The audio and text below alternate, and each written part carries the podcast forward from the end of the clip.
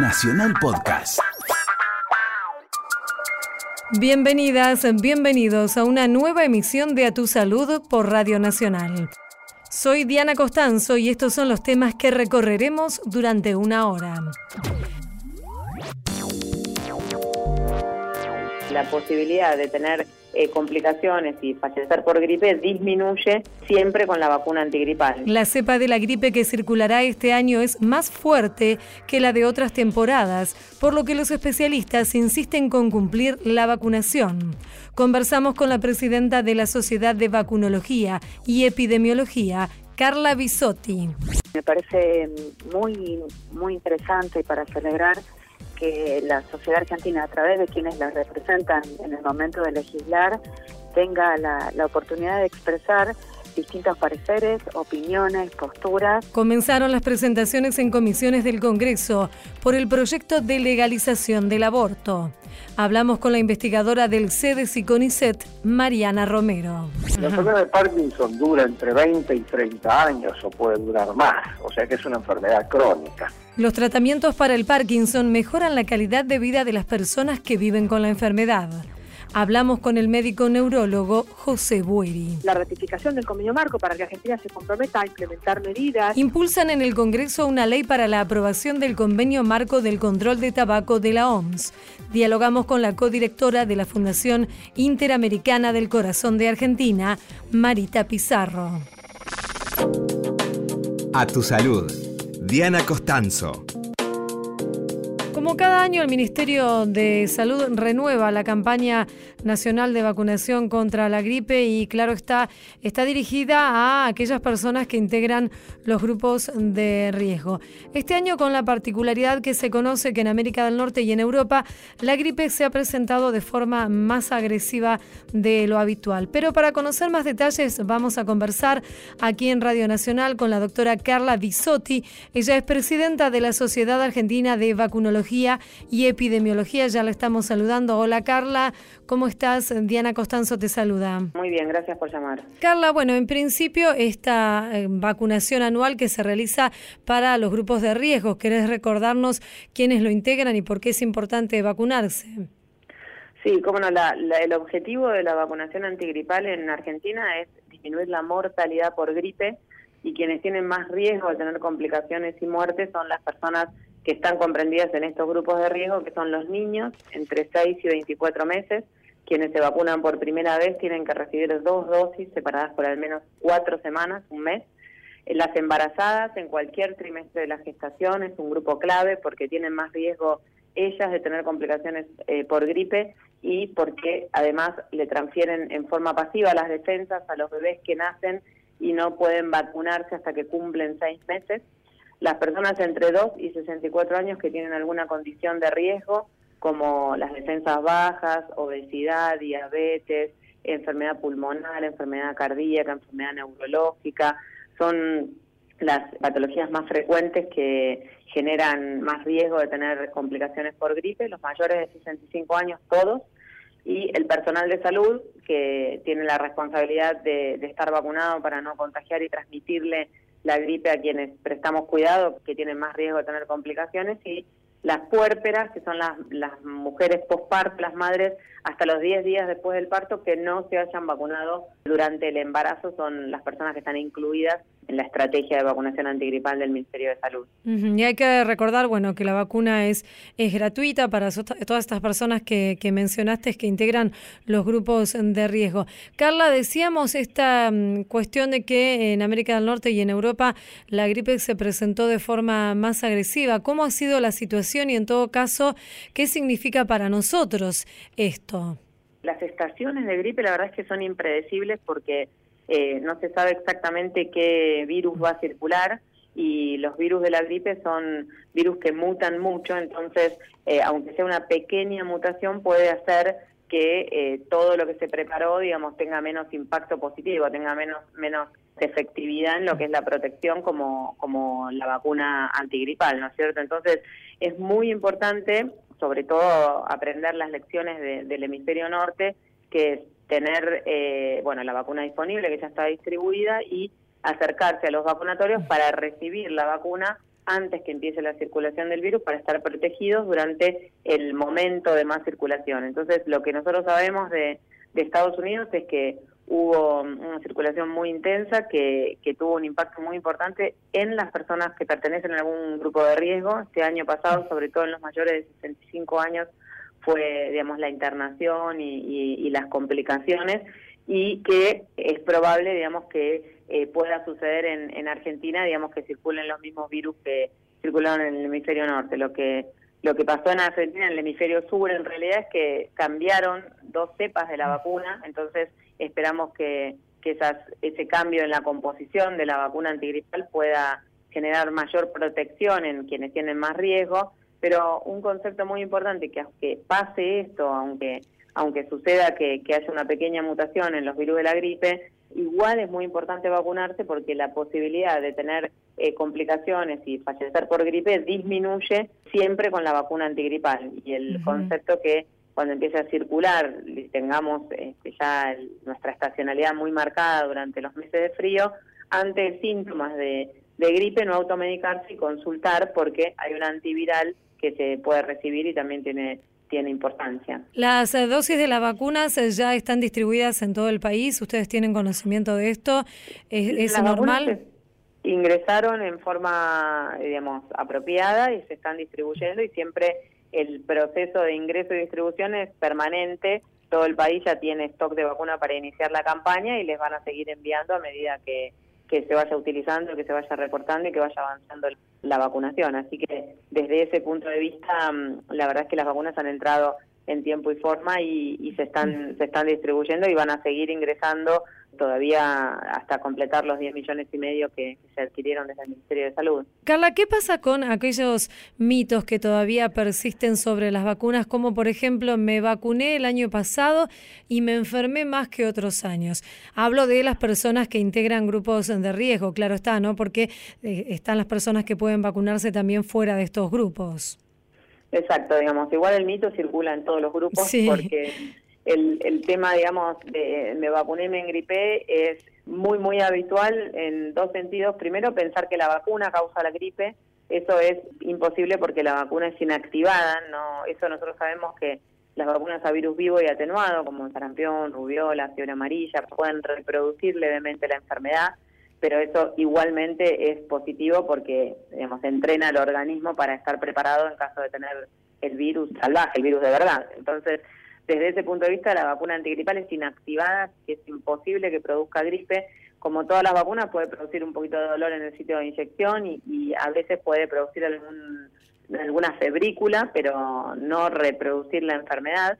Lo que sí puede pasar es que durante la, si uno se vacuna durante la circulación de los virus respiratorios, pueda tener algún otro virus respiratorio, un resfrío, no una gripe, que es muy distinto, el resfrío tiene febrícula, rinitis, digamos, congestión nasal, puede tener un dolor de garganta, pero la influenza eh, tiene fiebre más de 38 grados, dolor muscular muy importante, nos tenemos que quedar en la cama y bueno, si tenemos algún factor de riesgo puede eh, generar más complicaciones. Entonces, esa es una cosa. Y la otra cosa también muy importante es que nosotros sabemos que la vacuna no previene el 100% de los casos de gripe. Entonces, no podemos, podemos adquirir el virus de la influenza, pero lo que buscamos, si uno está entre los grupos de riesgo, es que no tenga complicaciones y se muera. Así que si las personas por ahí se enojan o se quejan porque se engriparon, bueno, el objetivo de que no se hayan complicado y fallecido, bueno, está conseguido. ¿Qué pasa con las personas fumadoras? ¿Deben vacunarse? Las personas fumadoras tienen más riesgo de tener complicaciones por una bacteria que se llama el neumococo. Entonces deben recibir la vacuna, el esquema secuencial de vacunación contra el neumococo. Tienen que recibir primero la vacuna conjugada 13 valente y al año la vacuna 23 valente por isacaria. Si tienen algún otro factor de riesgo, incluido dentro de los, de los grupos para vacunar contra la gripe, deben recibir las dos vacunas. Pero si no tienen ningún otro factor de riesgo, las personas tabaquistas están incluidas dentro de las personas que deben recibir la vacuna contra el neumococo. Carla, aprovecho para preguntarte sobre dengue, ¿puede ser una consulta sobre la situación en Ciudad de Buenos Aires? Dale. Eh, se conocieron que hubo, el ministerio informó que hubo 19 casos que no tienen relación con viajes a, otros lugares, ¿no? que no han salido de, de la ciudad. Eh, ¿Cuál es el significado que tiene esta información? Hay que trabajar mucho para estudiar esa situación y sobre todo bloquearla, ¿no es cierto? La verdad que la ciudad de Buenos Aires, desde el área de epidemiología, ha detectado un caso de sarampión en esta bebé, digamos que ha trabajado muy oportunamente para, para bloquearlo y hacer toda la investigación del caso y lo mismo sucede con, con estos casos de dengue que el objetivo más importante, más allá de hacer la investigación epidemiológica, de intentar identificar alguna persona que pudo haber viajado o alguna relación entre estas personas, es, generar todas las acciones de bloqueo para que no haya más casos. Hemos tenido una temporada muy tranquila, entre comillas, en lo que respecta a dengue, después del brote más importante de la historia de Argentina, eh, con, con tantas personas que, que tuvieron la enfermedad. Durante los primeros años siempre sucede que la cantidad de personas susceptibles a enfermar baja y eh, por eso, digamos, eh, disminuye mucho la, posibilidad de tener un brote igual al año siguiente o a los dos años del de brote tan importante. Pero en el resto de, los países, la verdad es que es eh, persistente la circulación, es muy importante el número de casos que tienen, entonces la posibilidad de importación de enfermedades que, que circulan en forma persistente en otros países, como es el dengue, como es el sarampión, está y es permanente, entonces hay que identificarlo y bloquearlo. Ese es el, el concepto más importante y en lo que está trabajando Ciudad de Buenos Aires. Claro, en realidad son, son pocos casos en relación con otras con las, los otros episodios que hemos tenido de dengue en, el país, ¿cierto? Exactamente, exactamente. Es algo que, que es esperable y ya te digo, con la circulación en otros lugares y la globalización y los viajes, es, es muy esperable que sucedan estas cosas. El tema es identificarlos y bloquearlos para que no se disemine, no se transmita este, en, en, cada una de las ciudades donde se diagnostica, donde se, donde se identifican. ¿Y esta cantidad de casos significa que hay circulación del virus o no? Y en realidad hay que hay que investigar, digamos, desde el punto de vista de, tratar de identificar algún contacto o alguna fuente en común, pero si hay un número de casos importante, digamos, por más que no sea una situación para preocuparse, ya cuando hay un número de casos como este, uno piensa, no es que está circulando, pero bueno, que, hay que, estar muy atentos y seguirlo, ¿no es cierto? A ver si aparecen más casos o si ya con, con estas acciones se puede bloquear la circulación. Carla Bisotti, presidenta de la Sociedad Argentina de Vacunología y Epidemiología, te agradecemos mucho esta charla en Nacional. Un saludo, gracias. A ustedes. Hasta luego.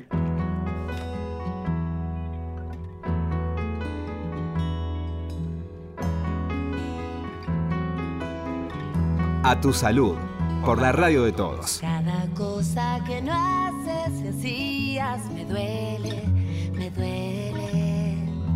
Cada abrazo que dabas y ahora evitas me hiere. Cada beso que aunque no debieras robabas con ganas. Hoy son cuchillos que tú me clavas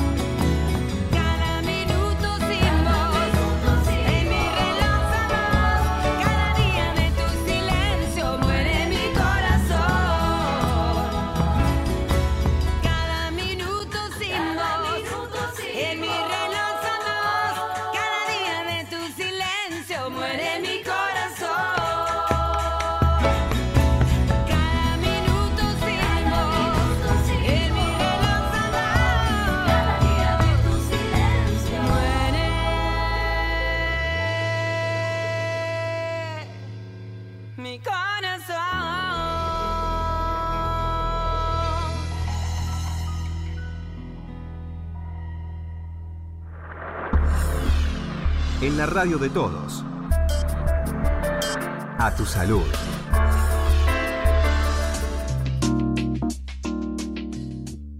En el Congreso de la Nación se ha iniciado el tan esperado debate por la despenalización del, del aborto y bueno, han estado presentando sus testimonios diferentes personas, diferentes actores sociales que tienen que ver con esta iniciativa. Vamos a conversar aquí en Radio Nacional con Mariana Romero.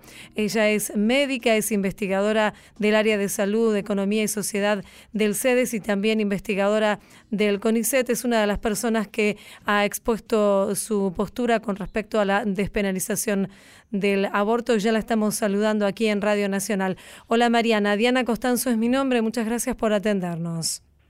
Hola Diana, buenos días. Bueno, Mariana, ¿cómo has recibido en principio este inicio del debate de la despenalización del aborto en el Congreso, algo tan esperado por muchos? Vos has sido una, una de las personas que ha trabajado mucho porque este debate pueda llegar a la sociedad.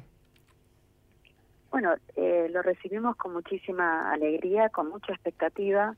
Eh, es un debate que mm, promete, mm, digamos, ser serio por cómo, cómo se fue eh, armando no solo la metodología, sino lo que ocurrió ayer. Digo, me parece que eh, quienes van a exponer van preparados, van con sus argumentos, se respetan los tiempos, eh, las preguntas que hacen diputadas y diputados son preguntas sustantivas. Eh, creo que es un momento histórico.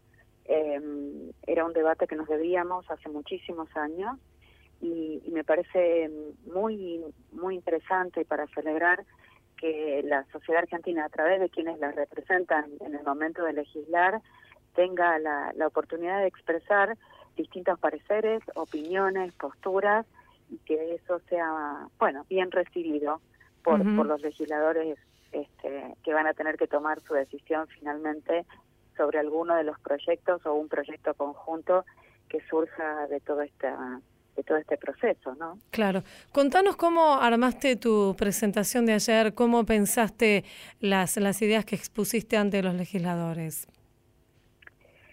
Uf, bueno, fue un desafío mm. y una responsabilidad muy grande para mí. Eh, y supongo que lo habrá sido para mucha de la gente que hizo la presentación. El tiempo es acotado, cada presentador tiene siete minutos, entonces hay que elegir muy bien qué es lo que decimos. Y hay que pensarlo desde una perspectiva de aporte. Eh, digamos, esta no es una situación para mostrarle al resto lo que sabemos, sino hay que hacer, en mi opinión, un ejercicio de pensar qué de todo lo que sabemos puede ser sustantivo para el debate. Yo en lo personal lo que hice fue relevar algunos de los temas que me parece que se discuten, a veces un poco banalmente, que se dice, por ejemplo, de las cifras o se hacen afirmaciones que no están basadas en lo que la evidencia del trabajo en otros países ha mostrado y, y bueno, y traté de hacer ese ejercicio, ¿no? Y Ujú. elegir de todo lo que yo entiendo que puede ser relevante para el debate, eh, bueno, un pedacito. Recordanos, es parte recordanos estos conceptos, Mariana. Básicamente fueron tratar de responder dos preguntas. Una es si la legalización disminuye las muertes maternas y la otra pregunta es si la legalización aumenta el número de abortos. Em, para las dos preguntas eh, pude encontrar una respuesta con la experiencia de, de otros países, donde efectivamente lo que se muestra es que la mortalidad materna baja con la legalización no baja únicamente porque las mujeres tienen servicios más accesibles, sino porque en general las leyes que, que permiten el aborto legal hasta determinado momento o ante determinadas circunstancias también se acompañan de información a las mujeres y de métodos anticonceptivos. Entonces son en general leyes integrales, que es lo que estamos proponiendo eh, al Congreso en este momento. Y para la segunda, si aumenta el número de abortos, con esta idea de que si tenemos servicios, entonces las mujeres van a ir a abortar más que lo que abortaban antes. Bueno, la primera presunción es cuánto abortaban antes, no lo sabemos con precisión, porque al ser ilegal o clandestino no tenemos cifras precisas, tenemos estimaciones. Y en segundo lugar, porque cuando miramos lo que le pasa, yo busqué además evidencia de países de América Latina, digo, porque eso también, ¿no? Tratar de no encontrar eh, países que, culturalmente sean muy distintos a nosotros, sino la cercanía, los casos concretos de Uruguay o de, o de el Distrito Federal de México, ¿no? Y lo que muestra es que si bien al principio aumenta, porque los servicios que antes no se prestaban se empiezan a prestar y hay una demanda de las mujeres por, por eh, acudir a esos servicios, llega un momento en donde se estabiliza, tampoco son muchísimos años, ¿eh? estamos hablando de cinco años, cuatro años, donde se estabiliza y empiezan a bajar, por las mismas razones que bajó la mortalidad materna, porque esos servicios van acompañados de mejor información y de anticoncepción. Eh, entonces, bueno, eso fue lo que Sí. traté de mostrar ayer, ¿no? Claramente. Eh, Mariana, decías que no hay datos certeros en la Argentina acerca del aborto y también de, de la mortalidad de las mujeres, pero hay estimaciones. ¿Y estas estimaciones qué nos dicen? ¿Cuál es el, el panorama general que tenemos actualmente en el país? Bueno, cifras certeras de mortalidad sí tenemos. La Ajá. verdad es que la Argentina tiene muy buenas cifras de mortalidad. Eh, y eso es algo que inclusive quienes están en contra de estos proyectos ahora rebaten. Y, y la verdad es que es una discusión que en mi opinión está saldada. El Ministerio ha hecho estudios sobre la mortalidad materna, concluyó un estudio hace un año y medio atrás y está a punto de publicar los resultados. Este es un país con buenas estadísticas de mortalidad. Claro, y estas, Las que- discúlpame, se- estas, estas Sí. estadísticas se pueden vincular eh, directamente, digo, las de mortalidad materna con el causal de aborto. Sí, sí, Ajá. porque la mortalidad materna, una de, de los subgrupos son las muertes maternas por aborto. La mortalidad materna lo que muestra es la muerte, el fallecimiento de una mujer durante el embarazo, el parto o el puerperio relacionadas directamente a la gestación. Entonces, el aborto es parte de esas muertes y está clasificada como tal. En el año 2016, 43 mujeres se murieron por consecuencias de abortos mal realizados. En el año 2015, 55. Desde la recuperación de la democracia, 3.030 mujeres murieron por abortos mal realizados. Entonces, esas cifras están y son, in- yo diría, casi indis- indiscutibles. Sí. Ayer uno de los presentadores de la tarde decía, hay más muertes por suicidio, hay más muertes por accidentes de tránsito. La verdad que esa comparación no me parece una comparación válida. Mm. No son menor menos relevantes porque sean menos, Claro, son más relevantes porque son evitables. claro. De hecho, las causas son otras. Por accidentes de tránsito, ¿no? Claro, digo que las causales son otras y los contextos son totalmente diferentes. Sí, los determinantes son completamente distintos. Entonces es como comparar, en mi opinión, peras con manzanas. ¿no? Claro, tal cual, tal cual. Estamos hablando Pero de lo que sí, tenemos, perdón, de lo que sí tenemos estimaciones es del número de abortos que se realizarían. A ver. Esa cifra y lo que son metodologías que se usan internacionalmente para estimar en un país con determinados indicadores como los nuestros, acceso a anticoncepción, duración de la lactancia, tasa de fecundidad y las internaciones que ocurren en los hospitales por aborto, cuál sería el número estimado de abortos que se producen. Mm. Em, la, la Argentina necesita actualizar esa estimación porque la que tenemos tiene ya más de 10 años y el contexto cambió mucho, pero bueno, esa es la realidad de todos los países donde la restricción legal hace que el aborto ocurra en la clandestinidad, ¿no? Claro. Claro. Estamos hablando, les recordamos a nuestros oyentes, con la doctora Mariana Romero, ella es médica, es investigadora del CONICET, investigadora en el CEDES también. Mariana, hace unos años realizaste con un grupo de, de otras mujeres investigadoras un trabajo que tiene que ver con las experiencias, se llama así, ¿no? Experiencias de las mujeres con el uso del abor de, el aborto con medicamentos en un contexto legal en restrictivo. Esto tiene que ver con el uso del misoprostol. Sí, sí, sí, sí. Fue un estudio que hicimos entrevistando mujeres que habían accedido a un aborto con medicamentos por distintas vías. Claro. Eh, en algunos casos por haber recurrido al hospital y haber recibido información como parte de, la obligación ética que tienen los servicios de salud de, de proveer información para evitar mayores riesgos. Algunas mujeres habían accedido a información a través de Internet o de otros grupos de mujeres. Sí. Claro. Y este tema, digo, también entra en, en el debate la posibilidad, porque se usan en otros países, pero en la Argentina, digamos, el medicamento existe, pero no, no de manera legal destinado al, al aborto, sino a otras afecciones de salud. Sí, fue parte de- del debate, no particularmente de mi presentación, lo tomó la doctora Sandra Vázquez, ella hizo mención a este tema.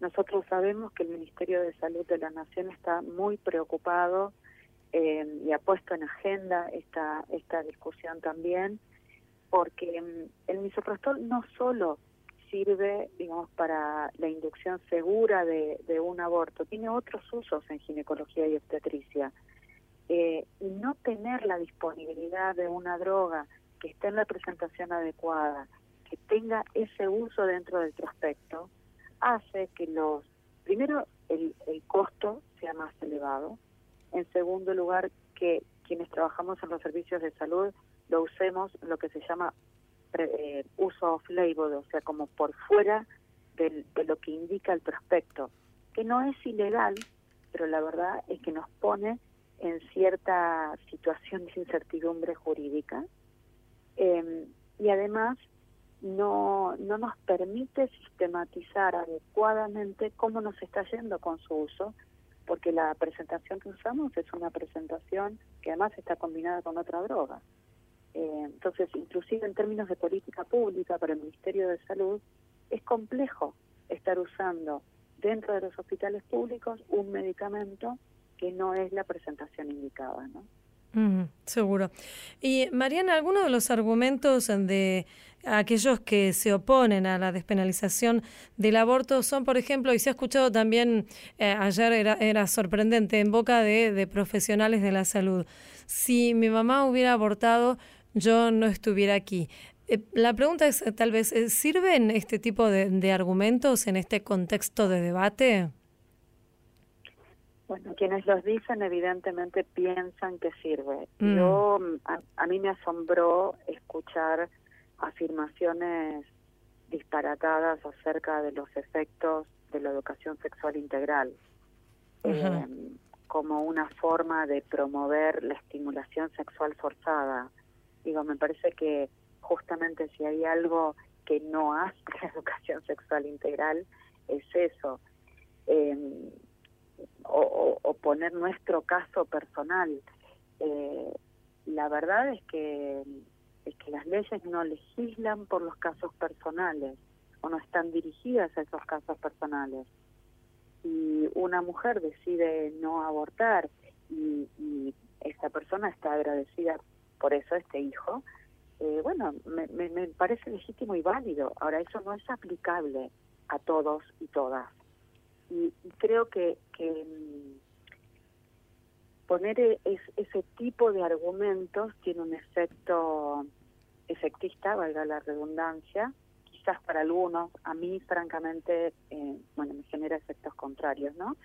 Pero acepto que para otros sea una reflexión cercana, pero creo que para el debate de una sociedad democrática, que lo que busca es que la ley ampare y no obligue, esos argumentos no contribuyen. Mm. Sí, lo mismo que estos eh, efectos como usar imágenes o la imagen de un, de un feto, fotos, que eso entiendo que se había acordado que no se iba a utilizar, pero finalmente algunos expositores lo, lo utilizaron, ¿no?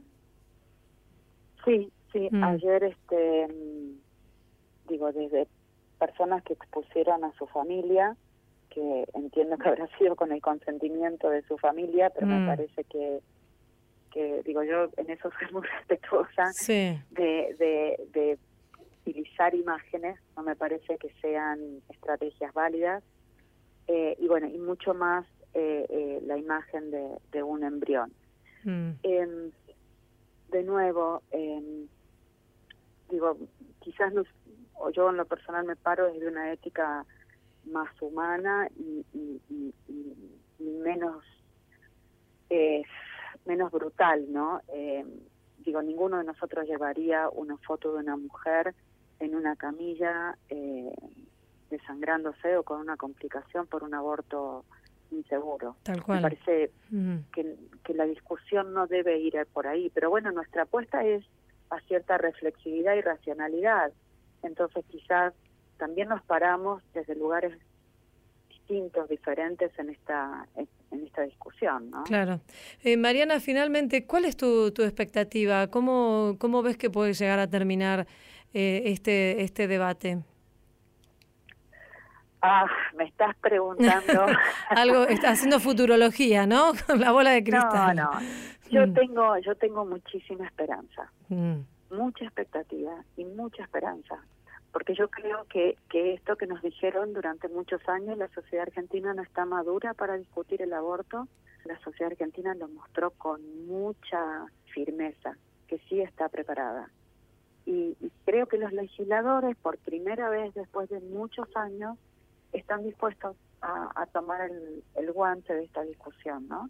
Y creo que todo este proceso que han planteado y esta discusión que va a ocurrir durante cerca de dos meses de escuchar expertos, que son muchísimos. Y entonces pienso en los legisladores y en el compromiso que han asumido de hacer esto y, tengo una expectativa alta, mm, alta que, es muy mm. probable mm. que la discusión en diputados se vote favorablemente. Mariana Romero, investigadora médica, investigadora en el CEDES, investigadora del CONICET, te agradecemos mucho esta charla con Radio Nacional. Te mandamos un saludo, fuiste muy amable. Muchísimas gracias a ustedes. Un saludo, hasta luego. A disposición. Gracias, Mariana. Seguimos en A Tu Salud. Los médicos especialistas en Parkinson aseguran que los nuevos tratamientos para esta enfermedad logran mejorar la calidad de vida de las personas que viven con esta patología. Vamos a conversar aquí en Radio Nacional con el doctor José Antonio Bueri, él es jefe del Servicio de Neurología del Hospital Universitario Austral y ya lo estamos saludando. Hola doctor, Diana Costanzo es mi nombre. Muchas gracias por atendernos. ¿Cómo le va? ¿Bien? Muy bien, doctor. En principio, para ponernos en tema, le pregunto qué es el Parkinson, de qué se trata. La enfermedad de Parkinson es una patología, una enfermedad neurodegenerativa, así como lo es la enfermedad de Alzheimer. De hecho, es la segunda en frecuencia. La enfermedad de Alzheimer es 10 veces más común para tener una idea de cifras, en la Argentina hay aproximadamente entre 80 y 90 mil pacientes con la enfermedad de Parkinson. Y lo que ocurre acá es que degeneran y luego mueren ciertos grupos de neuronas en el tronco cerebral, o sea, en la parte inferior del cerebro, en lo que se llama la sustancia negra, Ahí están neuronas que fabrican dopamina, por lo tanto la dopamina va a estar en déficit en esta enfermedad y explica los síntomas motores.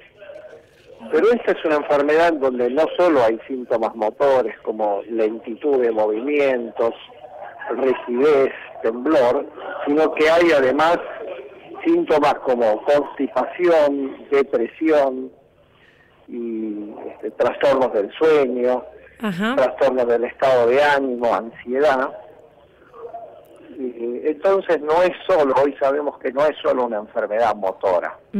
Los síntomas más característicos podemos decir que, que son esta, estos temblores o movimientos involuntarios. Sobre todo en los miembros superiores, y lentitud de movimientos y rigidez muscular. Esos son los tres síntomas principales, casi siempre en el inicio de la enfermedad aparecen combinados estos tres síntomas, algunos pueden ser más importantes que el otro. Hay que saber que es una enfermedad que es muy lentamente progresiva. La enfermedad de Parkinson dura entre 20 y 30 años o puede durar más, o sea que es una enfermedad crónica. Sí, ¿y comienza en general a qué edad? La mayoría de los casos comienzan entre los 60 y los 70 años.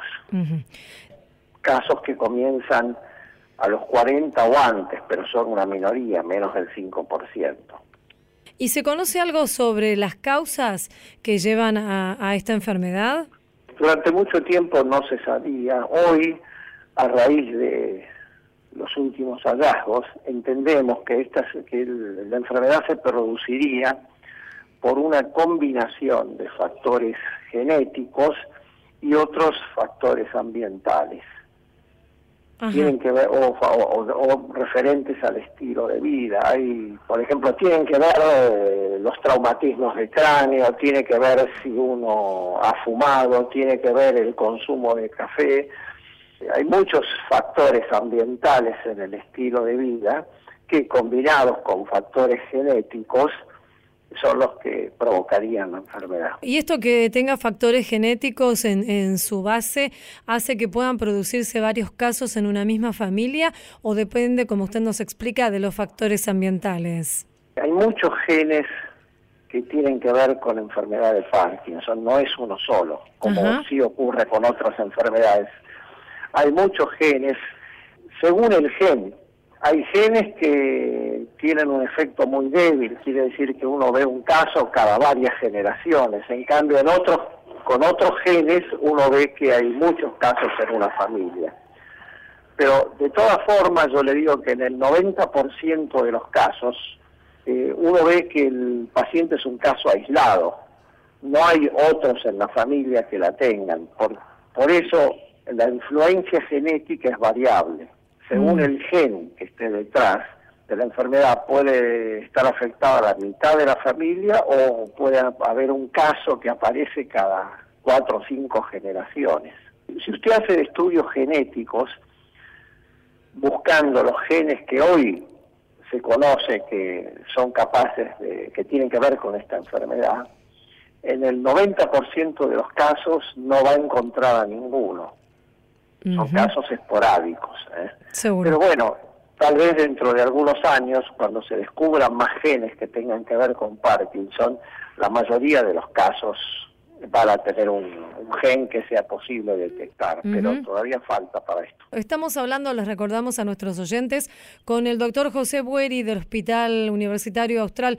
Doctor, comenzábamos la charla diciendo que, digamos, dentro de, de este cuadro que usted describe, la buena noticia es que han avanzado muchísimo los tratamientos para las personas que viven con Parkinson. ¿Es así? Es así, en los últimos 15, 20 años han aparecido fármacos nuevos. Hay que aclarar que hasta ahora el tratamiento es sintomático, quiere decir que controla los síntomas de la enfermedad. No existe todavía tratamiento curativo. Hasta el momento, 2018, no existe tratamiento curativo, pero sí hay tratamiento para los síntomas y este es bastante efectivo. Hay medicamentos que controlan la lentitud de movimientos, la rigidez, el temblor y otras de las manifestaciones, por lo que el enfermo durante muchos años puede estar funcionalmente bien y trabajar, viajar, hacer sus actividades, de modo que afortunadamente hay un menú importante de medicamentos, fármacos que podemos utilizar para controlar los síntomas de la enfermedad. Ajá, ¿y cuáles son los que más se utilizan actualmente y aquí en el país? Aquí en el país contamos con la gran mayoría de fármacos, están disponibles. Eh, los más usados son levodopa, eh, hay varias marcas en el mercado farmacéutico de levodopa y agonistas dopaminérgicos. Estos son los más utilizados para controlar la enfermedad. Hay otros medicamentos también accesorios y también uno no debe olvidar tratar las otras manifestaciones de la enfermedad. Por ejemplo, si hay depresión, hay que tratar la depresión, hay que tratar los trastornos del sueño, la ansiedad, la constipación. Hay tratamientos accesorios. Pero todo esto hace que los pacientes puedan estar bien durante muchos años. Seguro. Y esto que usted nos contaba de que se conocen ahora tal vez un poco más las causas, aunque no, no totalmente, por supuesto, ¿puede hacer que esta enfermedad pueda prevenirse o se puedan tomar algún tipo de, de conductas que eviten que, que aparezca? Bueno, todavía no existe un tratamiento preventivo. Sí. Sí es de sentido común, digamos, hacer vida sana, evitar traumatismos de cráneo, evitar el cigarrillo, evitar el exceso de peso. Estas son conductas que, que, bueno, son para mantener una salud general y que son preventivas. Caminar, por ejemplo, una buena actividad intelectual, todo esto es importante. No va a prevenir la enfermedad, pero puede hacer que esta se atrase si es que estaba programada para iniciarse. Doctor, claro, esto, esto es importante. Entonces, eh, ¿hay algunos síntomas que en principio puedan alertarnos sobre que la enfermedad eh, pueda llegar a, aparecer en una persona? Digo, ¿ante qué síntomas hay que consultar o estar más atentos para que se pueda realizar un diagnóstico oportuno y el tratamiento se inicie cuanto antes? Hay algunos elementos que aparecen años antes. Hay síntomas que aparecen años antes de las primeras manifestaciones motoras. Por ejemplo, el temblor en una mano ¿eh? o en un miembro inferior o torpeza de movimientos. Estos son los primeros, pero años antes de estos uno sabe que hay otros elementos como ser trastornos en el sueño, la, aparición de sueños violentos en donde un individuo grita y tira golpes mientras duerme. Esto lo sabe quien duerme con él, el paciente no se da cuenta de esto. Sí. Otro es la pérdida del olfato.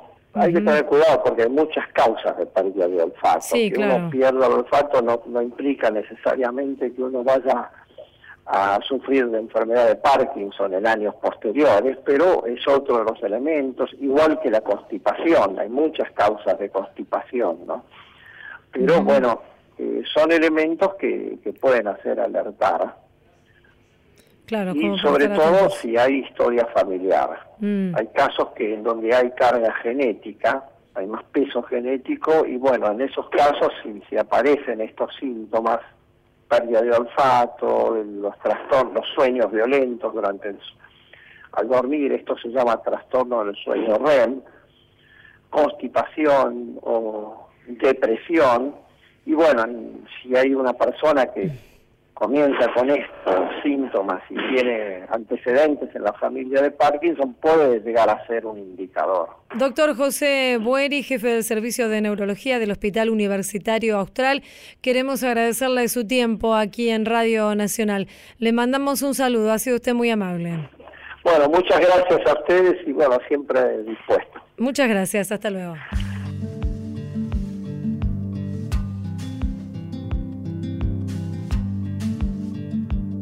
Diana Costanzo, a tu salud, por la radio de todos. Hoy consigo un silencio que el miedo no puede ver. Una esquina del tiempo, un refugio al que volver. No puedo llevarme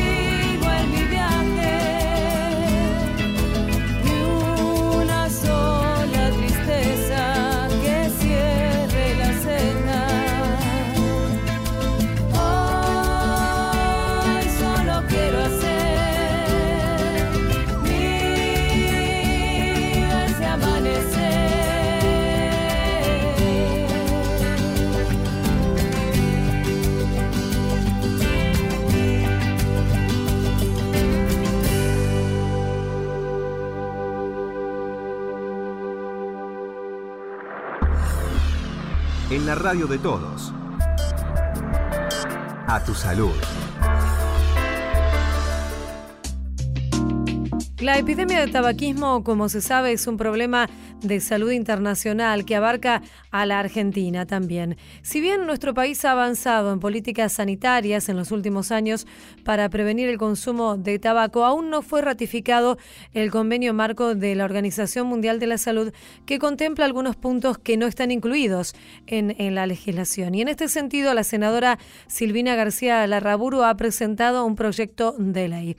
Para conversar acerca de este tema, invitamos aquí a Radio Nacional a la doctora Marita Pizarro. Ella es codirectora ejecutiva de la Fundación Interamericana del Corazón y dirige precisamente el área de tabaco de FIC. Ya le estamos saludando. Hola Marita, muchas gracias por atendernos. Hola, ¿cómo estás? Bien, muy bien. Eh, Marita, en principio, para ponernos en tema, que nos recuerde qué es el convenio marco de la OMS sobre tabaco. Sí, el convenio marco para el control de tabaco es el primer tratado internacional de salud de la Organización Mundial de la Salud. Sí. Eh, y que de la Organización Mundial de la Salud forman parte 190 países, de los cuales 181 han firmado y han ratificado el convenio marco para el control de tabaco, donde los países asumen y se comprometen a implementar las medidas que se contemplan en este convenio, en este tratado. Estas medidas están destinadas a disminuir el consumo de tabaco y a su vez eh, disminuir la carga de morbi mortalidad que, que tienen los países por el alto consumo de cigarrillos Sí. y otros productos. ¿Por qué no está vigente en la Argentina? El convenio marco para el control de tabaco entró en vigencia en el 2005. Argentina firmó en ese momento el tratado, pero no lo ha ratificado aún. Nosotros no hemos trabajado por más de 10 años en pos de la ratificación del convenio marco para que Argentina se comprometa a implementar medidas, lo cual facilitarían otros puntos importantes que tiene el convenio marco, como la colaboración internacional, pero no ha ratificado. Es muy buena la noticia que la senadora haya presentado un nuevo proyecto en el Senado, que aún no sabemos, no conocemos las comisiones en las cuales será debatido. Es un volver a empezar Sí. eh, y a trabajar para que, que esto ocurra, ¿no? Claro. Es necesario para nuestro país.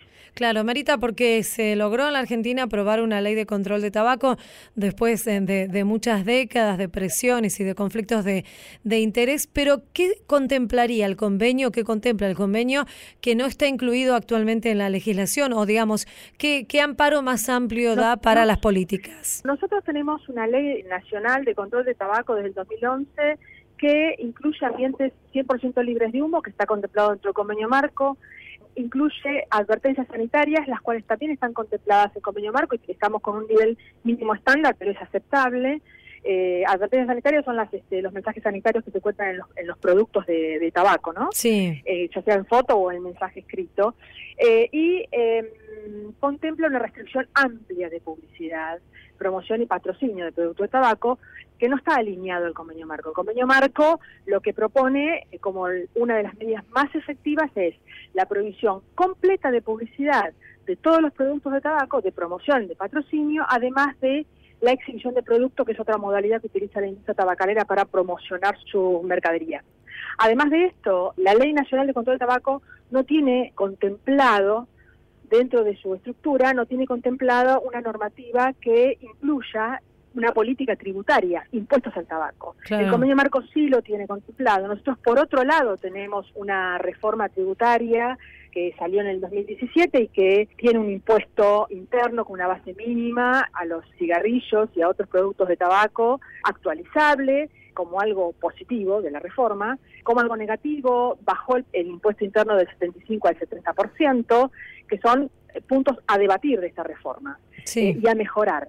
Entonces, el convenio marco para el control de tabaco contiene en sí mismo una política integral, abarcativa, no solamente compete al país en cuestión, sino también a todo lo que hace relaciones internacionales y relaciones transfronterizas. Por ejemplo, nos daría un paraguas y colaboración para control de comercio ilícito de productos de tabaco, prohibición completa de publicidad, publicidad transfronteriza eh, y otros puntos que hacen a este convenio, por, por lo cual hacen este convenio tan importante. Marita, recuérdenos algunos datos que tienen que ver con el tabaquismo en la Argentina.